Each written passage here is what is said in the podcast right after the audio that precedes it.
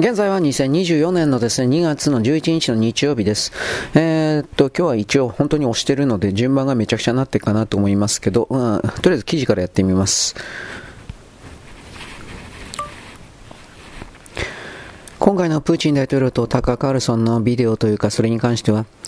動画の部分はいじりようがなかったので翻訳の部分で日本人をそして世界の人々を騙すためにアメリカの側もロシアの側もいろいろ偽物の情報を拡散していた動画に関しても一部だけ切り取ってそれを加工改変したようなものがあるかもしれないが私は確認していない。そこまで暇ではない。プーチン大統領が一番言いたかったことというのは基本的にはロシアとウクライナの関わりにおけるロシアの正当性という部分であろう。過去の歴史から今のロシアに至るまでの流れということだ。そして彼は現実的にはいくつかの目的を達成したので今回のロシアとウクライナの戦争においては8割方、9割方勝っているという確信を持っている。あとは戦争が終わった後の経済の立て直しを含めるロシアの国家の商品価値を高めるための動きをどうするのかという次の3歩ぐらい手前の未来を読んでいるだろう。私は彼の戦略的洞察力というものに敬願を表するが、しかしそれらの迂闊さというものがキエフにおける侵攻の失敗につながったのだろうとも見ている。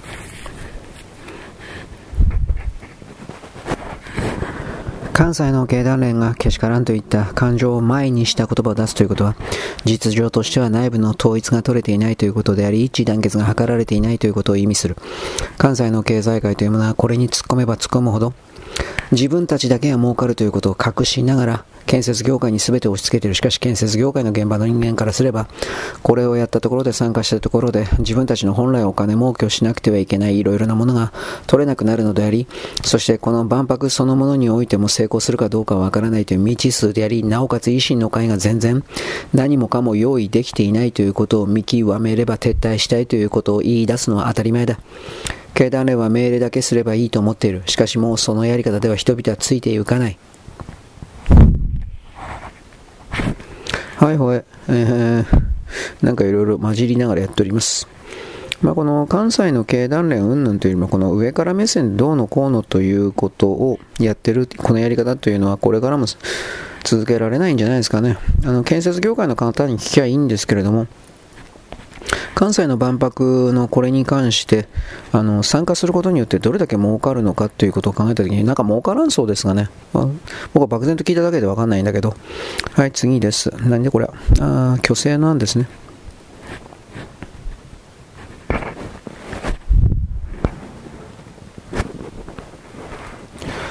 現実の問題はレイプガーが増えているということであり、望まない妊娠をしてさせられている子供たちが、少女が増えているということに関して、男性の側の性的不能能力を高めるというか、性行為ができなくするというこの措置というものは、私は間違っていると思わない。記事を読む限りにおいては発生件数が膨大だ。そのことに関して自分たちには関係ない西側の人権団体とやらが残虐だ残酷だと言っているが、自分たちの国の中で同様の動きが仮に起きた場合においては彼らはコロリとその態度を変える。結局のところ彼らは自分たちの商品価値を高めるための営業活動をしているに過ぎない。そんなものに付き合ってる暇はないのだ。はいはい。あのー、これに関しては西側世界というのは常に偽善ですからね。うん。あの、600件というふうにこれ記事ありましたけど、もっと多いんじゃないですかね。うん。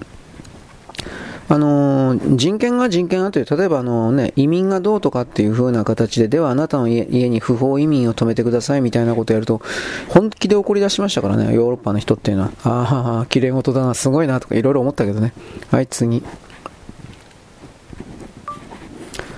プーチン大統領の言っていることは正しい。現在戦争を続けたっているのは、イギリスとアメリカになる。正確に言えば、それらの2つの国の内部における軍事産業複合体、そしておかしな宗教勢力ということを偽装して、結局のところ自分のところに働かないで金を儲けるというか、集めることだけしか考えていないような集団、そうしたものが今回のウクライナとロシアの戦いというものを企画した。なぜかといえばロシアが、これらの世界を裏側から支配するような少数の勢力を完全に粉砕して消滅させなければロシアの未来がないと確実に決めて分かって実際に行動したからだ。ロシアのプーチン大統領は誰と戦っているのか、いわゆるダボス会議だとかカバールだとか悪魔教だとかそういう連中と戦っている。イギリスの大英帝国の尻尾と、そしてアメリカの中に飛び火したイギリスの飛び地とでも言えるような人たち、そうしたものを絶滅させなければロシア人は生き残っていけないという確信を得た。だから行動している。そうした今までとは違った視点で世界史を見ていただきたい。はいはい。もう、ハイホイが流行ってますね。まあ、とにかくですね、あのー、うーん、ちょっと待って。集団と、はい。結局、アメリカがですね、兵器と金、えー、なんていうかな、兵器と金をウクライナに渡さなきゃったら、それでおしまいですよ。うん。で、イギリスの主級派というか、大英帝国の尻尾みたいな、そういう人たちが現実にこれらの戦争というか、それをですね、勝手にコントロールしているという部分は気づいておいた方がいいと思います。えーと、これは何かな？はあ、はあはあ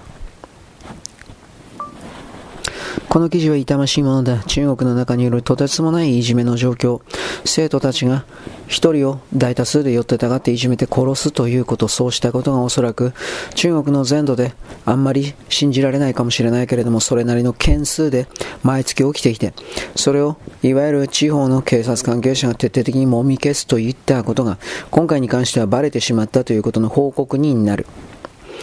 現状中国の国家体制は揺らいでいない。これからも揺らがないだろうが、こうしたいじめ、弱い者に対する徹底的な代替行動、鬱憤晴らし、それはこれからも続く。そしてそういう動きが中国の昔からある一族、トライブ同士の対立相国、何百年前何千年前からあるような対立が、ここで出てくるということになると、基本的には取り返しがつかない。しかしそれは昔の話であり、今は武力警察が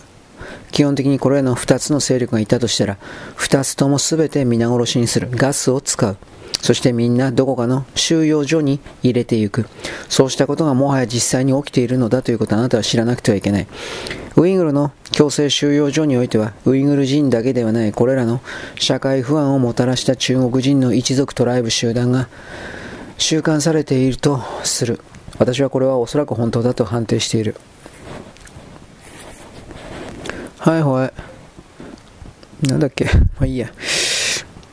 うーん、まあ、これね、あの、昨日のヤフーかなんかにね、載ってたんですが、中学校のいじめかな。うーん。これがね、大多数の子供たちか、特定のグループかな。これが一人の子をね、殺しちゃってね。で、そういうのを、現地の警察がもみ消したんですよ。それで騒ぎになったもんだから、基本的にその、なんというか、その市の他の住民たち、一族たちが、宋一族だとか金一族みたいな一族たちが、わーっと立ち上がって、で、それをまた鎮圧したという、なんかその辺の情報なんですが、昨日のヤフーかなんかで見てください。うん。国際欄かなんかですわ。確か、中国の。うん、うん、うん、うん。アメリカの建国の歴史をたどれば、米国国民というのは銃を持って自分自身を守る権利を、かたくなに強固に保有している。オバマはこれを全て取り上げようとした。なぜならば、オバマというのはカバールディープステート悪魔教と言われる中の人間であり、そこに歯向かうようなアメリカ国民がいてもらっては困るからアメリカ人を骨抜きにしようと虚勢しようとした。しかし彼は半分ぐらいしかそれに成功しなかった。そこに至る前に彼は自作自演でアメリカの中で銃乱発事件、銃乱射事件というものを意図的にに計画的に作った。偽物の動画も作った。そうしたことを踏まえて彼らの悪辣さというものは今この段階によっては次々と暴露されているが、それでもアメリカ人は変わらない。私はこういうところが、アメリカ人は同調圧力に弱く、権威に弱く、学歴だとか、社会的立場に弱すぎる人々の集まりであるという、ヨーロッパから弾き出されたヨーロッパの差別、非差別対象であった、いわゆる落ちこぼれたちがスタート地点になっているからどうにもならないのかとも思う。しかしそれを乗り越えなければアメリカ人に未来などないとも、これも思っているのだ。はいはい。あの、銃をですね、あの奪おうというのは、結局、カバールディープステートの側というかそういう人たちです。ディープステーター、まあいいや、めんどくせえから。うーん、強強制ではなくて虚勢ですね。まあ結局ね、あのー、銃乱射事件の大部分がね、僕あの過去にあったと言ったんだけど、偽物のフェイク動画とかフェイクニュースとかを、偽ニュースとかをベースとして、あのーアメリカ人を騙して銃は規制するべきだってやったんですが、あのー、それがね、ほとんど、もう全部嘘だったということが、しかもテキサスを中心としたオバマの悪をですね、あのー、暴こうとするような勢力いるんですが、これによって次々と暴露されています。それでも変わろうとしねえんだから、まあ、どうにもならんかなとも思うけど、そんなこと言っちゃいけないですね。うん。えー、っとね、えー、はははこれか、中国。1週間ぐらい前に40兆円を株式の底上げに突っ込んで、今度は2回目に41兆円だったが、日本円でだいたい80兆円ぐらいの金を株式市場に突っ込んでその価格を維持するということの発表を中国はした。2回目の40兆円というものは、中国の中にある国営企業、ファーウェイであるとかテンセントであるとかそうした様々な巨大企業があるけれど、それらが海外に資産を持っており、その資産を売却して金に変えてドルに変えて、それを中国の株式に突っ込めという命令が下された。結局最悪の手を選択しているとしか私には思えない。不良債権処理をしないで、株価の維持だけを行ったところで事態が改善することはない。中国人は時間を稼げば事態が変わる。誰かが助けてくれる。助けさせるといった工作の方ばかりに目を向けているが、そういうことをやっている間に中国の経済的崩壊は目の前に迫っている。現実の問題として今回は本当に最後だ。彼らの中に余裕資金というものがゼロになっている状態でこれ以上打つ手がない。